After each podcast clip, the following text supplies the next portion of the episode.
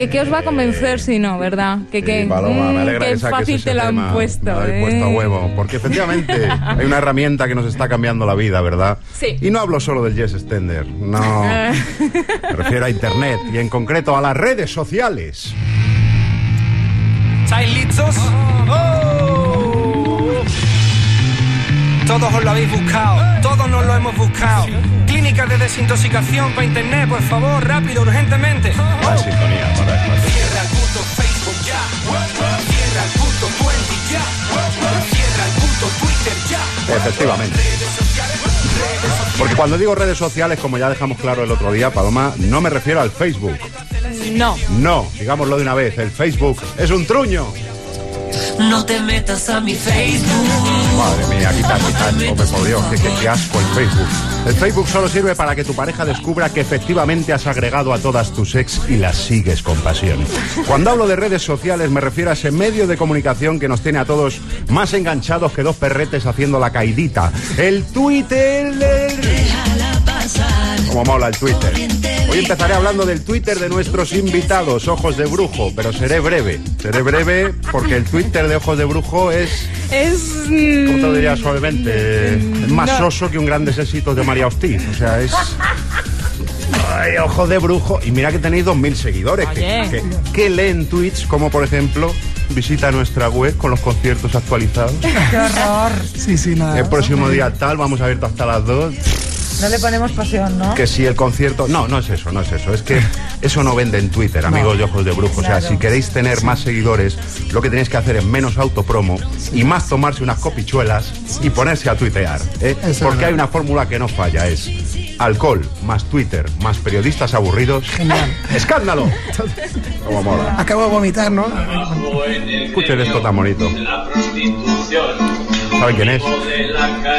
Es Nacho Vigalondo, el director de cine y cantante, como estamos escuchando, con su gran éxito Me huele el pito a canela.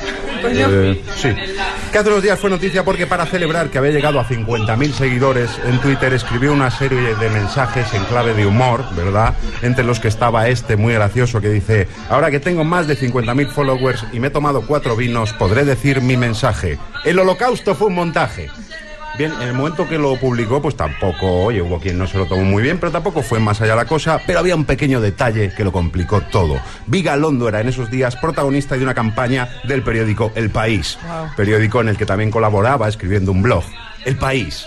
¿Adivinan quién se aprovechó de eso?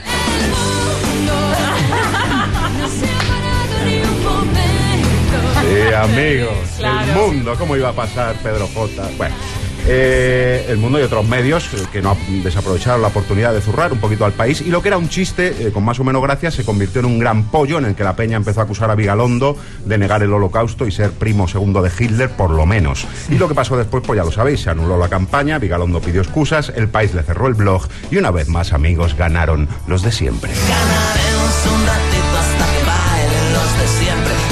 Pero no todos son malas noticias porque al poco de conocerse la decisión del país llegó la venganza tuitera. Surgió la etiqueta o hashtag, si eres gafapasta, hashtag humor el país, que consistía básicamente en cómo serían los chistes de toda la vida mm, previa censura del país. Pues la gente ya sabes que es muy cachonda y empezó a subir cosas como, perdone caballero, ¿ha visto usted a mis tetas? No señorita, pero debería cambiarle el nombre al perro porque se presta confusión. ¿Me entiendes? Esto sería se un poco el humor según el país, ¿no? Estos son dos amigos que van a un puticlub, pero al final no, porque eso degrada a la mujer. O sea, empiezan bien, pero luego, papá, papá, llévame al circo. No, hijo, estamos en contra de la explotación animal. O sea, los chistes. Y mi favorito, jugamos al teto, tú te agachas y yo te respeto. Bien, la conclusión. La conclusión. La conclusión es clara, podrán quitarnos los blogs, la pasta, hasta obligarnos a hacer solo chistes de falete, pero siempre habrá un hueco en Twitter para ese sentimiento tan noble y tan bonito que mueve el mundo. venganza está.